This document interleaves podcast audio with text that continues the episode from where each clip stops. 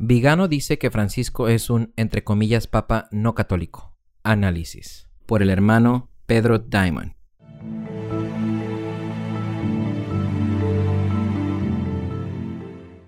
El padre Carlo Vigano, quien pretende ser un arzobispo jubilado de la secta del Vaticano II, ha ganado protagonismo en los últimos años. Recientemente salió a decir que Francisco es, entre comillas, un papa que no es católico. Hemos llegado a un punto en que hasta las personas sencillas y poco avezadas en cuestiones doctrinales han entendido que tenemos un papa que no es católico, al menos en el sentido estricto de la palabra. Bueno, eso es imposible. No se puede tener un papa que no es católico, como dijo San Roberto Belarmino citando a Melchor Cano. Cito, Melchor Cano, enseña que los herejes no forman parte ni son miembros de la Iglesia, y dice que es inconcebible que sea cabeza y papa alguien que no sea miembro o parte. Fin de cita. La idea de que alguien puede ser la cabeza y el papa de la Iglesia Católica cuando no es miembro ni forma parte de ella es tan ilógica que se califica como inconcebible. Es imposible y contrario a la razón. Así, mientras Vigano dice correctamente que Francisco no es católico, dice incorrectamente que Francisco es el Papa y que un no católico puede ser Papa.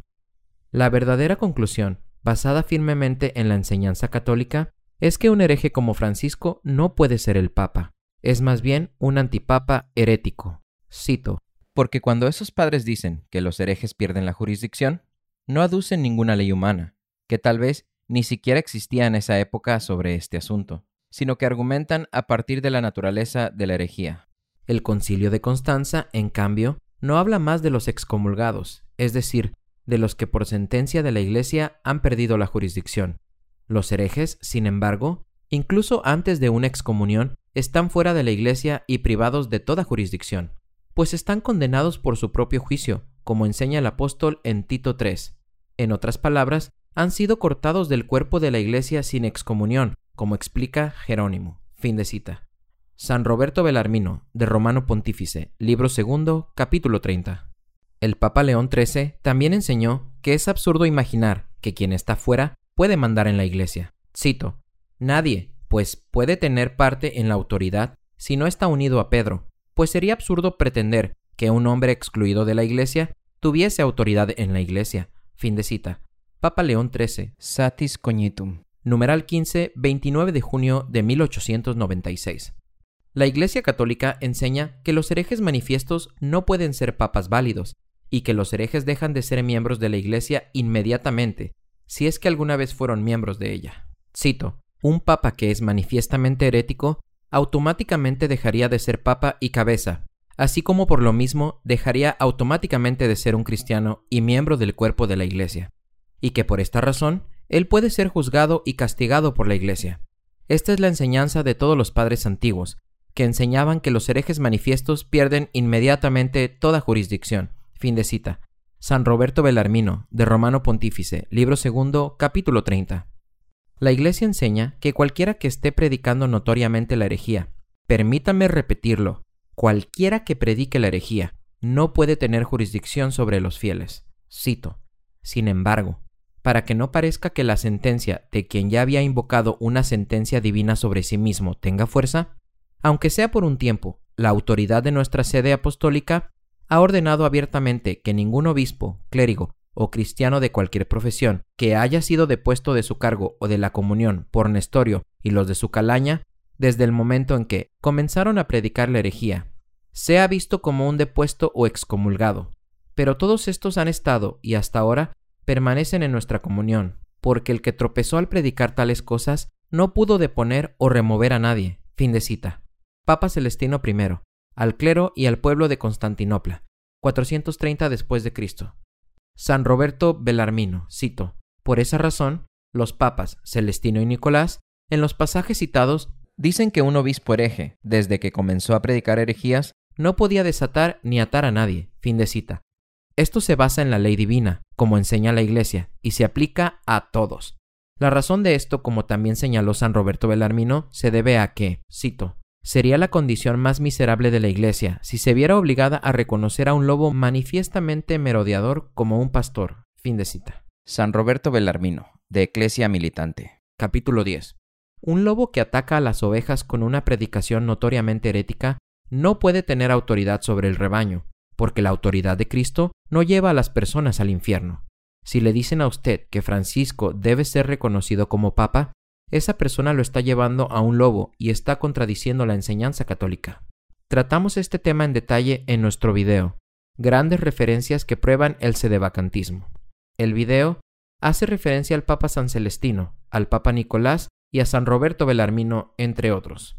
Cito, pero si alguien ha sido excomulgado o despojado de la dignidad episcopal o clerical por el obispo Nestorio o por los que le siguen, después de que estos empezaron a predicar tales cosas, es decir, la herejía nestoriana, es evidente que tal persona continuó y sigue continuando firmemente en nuestra comunión, y juzgamos que esa persona no ha sido destituida, porque la sentencia de aquel hombre que ya había mostrado que debía ser destituido él mismo no pudo destituir a nadie. Fin de cita. Papa San Celestino I. A Juan de Antioquía, 430 después de Cristo. Curiosamente, encontramos esta misma enseñanza de la Iglesia Católica en el Catecismo de San Pedro Canicio, doctor de la Iglesia del siglo XVI. Él escribe: Debemos la fe y la obediencia solo a aquellos que, siendo legítimamente ordenados y enviados por los obispos, profesan la sana doctrina de la Iglesia. Pero de los demás debemos cuidarnos diligentemente, como de los enemigos y de las personas pestíferas. Fin de cita. San Pedro Canicio, Suma Doctrine Christine. Obsérvese que solo debemos obediencia a aquellas personas que, entre otras cosas, profesan la sana doctrina de la Iglesia. ¿Francisco profesa la sana doctrina de la Iglesia? Ciertamente no. Esto nos lleva al siguiente punto. Las declaraciones de Vigano aportan más pruebas de que la imputabilidad o culpabilidad de Francisco es públicamente conocida, y por tanto, de que Francisco es un hereje notorio. En nuestro video, Grandes referencias que prueban el sedevacantismo, cubrimos cómo hay dos elementos para la herejía notoria.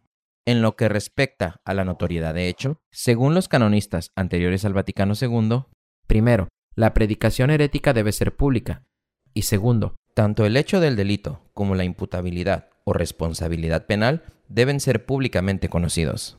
Cito, un delito es notoriedad de hecho, si es públicamente conocido y se ha realizado en tales circunstancias que no puede ocultarse con ningún subterfugio, ni puede caber excusa alguna de él al amparo del derecho.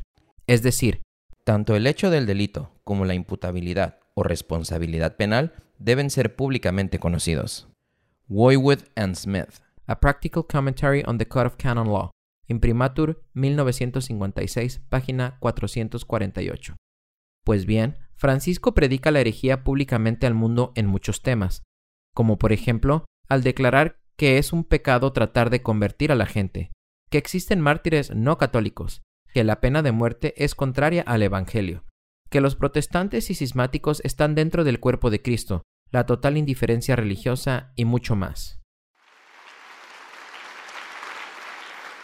Non è lecito della tua fede. Il proselitismo è il veleno più forte contro il camino ecumenico. Cito, no es lícito convencerlos de tu fe. El proselitismo es el veneno más fuerte contra el camino ecuménico. Fin de cita. Francisco, discurso a un grupo de luteranos, edición inglesa, Sala de Pablo VI, 13 de octubre de 2016. ¿Voy a convencer a otro que sea católico? No, no, no. C'è un grosso peccato contro l'ecumenismo, il proselitismo. Mai si deve fare proselitismo con gli ortodossi. Hay un pecado muy grave contra el ecumenismo, el proselitismo. Nunca debemos hacer proselitismo contra los ortodoxos. Io credo che le intenzioni di Martin Lutero non erano sbagliate e oggi luterani e cattolici, ah, protestanti tutti, siamo d'accordo sulla dottrina della giustificazione. Cioè, su questo punto tanto importante lui non aveva sbagliato. Creo que las intenciones de Martín Lutero no eran equivocadas, Y hoy, luteranos y católicos, junto con todos los protestantes, estamos de acuerdo con la doctrina de la justificación, y sobre este punto tan importante no se había equivocado. Fin de cita. También es un hecho que la imputabilidad o culpabilidad de Francisco es conocida públicamente, porque, en primer lugar, él admite que su propia enseñanza puede ser una herejía y no le importa, lo que demuestra que es culpable. Y me viene a la mente decir algo que puede ser una insensatez. O quizás una herejía. En segundo lugar, él niega las verdades de la fe, que cualquier católico adulto está obligado a conocer. Ni hablemos de alguien que pretende ser obispo y papa. Si usted predica un falso evangelio, como él lo hace, su imputabilidad se hace pública. Por lo tanto, Francisco es un hereje notorio. En nuestro video, grandes referencias que prueban el sedevacantismo, también citamos al canonista de antes del Vaticano II, el padre Eric Mackenzie, que enseñó correctamente que un hereje simple, es decir, una persona que no ha sido canónicamente advertida o contrariamente declarada y que incluso podría afirmar que es católica, puede ser un hereje notorio. Cito, el delincuente culpable del simple delito de herejía, que por tanto no ha continuado en el desprecio rebelde de las advertencias y castigos canónicos, ni se ha unido a ninguna secta no católica, incurre en la excomunión eclesiástica en su forma más simple. Fin de cita. El padre Mackenzie. The Delic of Heresy. Catholic University of America. Imprimatur 1932, página 44. Cito. Todos los herejes condenados son notorios, al menos con notoriedad de derecho, algunos herejes simples y algunos herejes que se unen a una secta no católica pueden ser notorios de hecho, pero el resto, que representa quizás el caso ordinario, serán solo delincuentes ocultos. Fin de cita. Reverendo Eric F. McKenzie, The Dolic of Heresy, página 45. Los que dicen que alguien no puede ser un hereje notorio o manifiesto hasta que no haya sido advertido o declarado canónicamente, o que se identifique abiertamente como no católico, están totalmente equivocados. El hereje simple, que no ha sido sometido a ningún proceso judicial y hasta sigue diciendo que es católico, sí puede ser un hereje notorio, así como ciertamente lo es Francisco. Cito, si el delito de herejía hubiera sido notorio, ya sea de hecho o por proceso judicial, hay menos oportunidad de aplicar este canon. Fin de cita. El padre Mackenzie. The Dalek of Heresy. Página 111. Ahora, tenemos a Vigano afirmar correctamente como si fuese un hecho bien conocido, que Francisco deliberadamente se opone al verdadero catolicismo y promueve lo que es contrario a ello. De un pontífice que no se comporta como tal, ni habla como tal. El problema es que no nos encontramos ante una inactividad del pontificado como podría suceder en el caso de un papa enfermo o muy anciano sino que es una acción constante, organizada y planificada en un sentido diametralmente opuesto a la esencia misma del papado. Después de años de pontificado, todos habíamos comprendido que la razón aducida por Bergoglio para declinar el encuentro con un prelado, un político o un intelectual conservador no son válidas para el cardenal abusador, abusador de menores, el obispo hereje, el político abortista o el intelectual mundialista. Hay, en resumen, una diferencia como de la noche al día a partir de la cual se puede captar la parcialidad y sectarismo de Francisco en beneficio de cualquier ideología, pensamiento, proyecto o expresión científica, artística o literaria que no sea católica. Esto es una prueba más de la imputabilidad pública de Francisco y, por tanto, de su herejía notoria. Como se citó anteriormente, Vigano también dijo que, cito, hasta las personas sencillas y poco avesadas en cuestiones doctrinales pueden ver que Francisco no es católico. Hemos llegado a un punto en que hasta las personas sencillas y poco avezadas en cuestiones doctrinales han entendido que tenemos un papa que no es católico. Como cualquiera puede reconocer, Francisco es un hereje notorio que a menudo predica herejías flagrantes. Todo aquel que predica herejía de manera notoria, como él lo hace, no puede tener autoridad ni un cargo en la Iglesia, como hemos demostrado. No se debe considerar a tal persona como el Papa, ni se le debe obediencia según la enseñanza católica, no sea que la gente se deje llevar por un lobo y un enemigo. Cito, por esa razón, los papas Celestino y Nicolás, en los pasajes citados, dicen que un obispo hereje, desde que comenzó a predicar herejías, no podía desatar ni atar a nadie. Fin de cita. San Roberto Belarmino, de Ecclesia Militante, capítulo 10. Cito.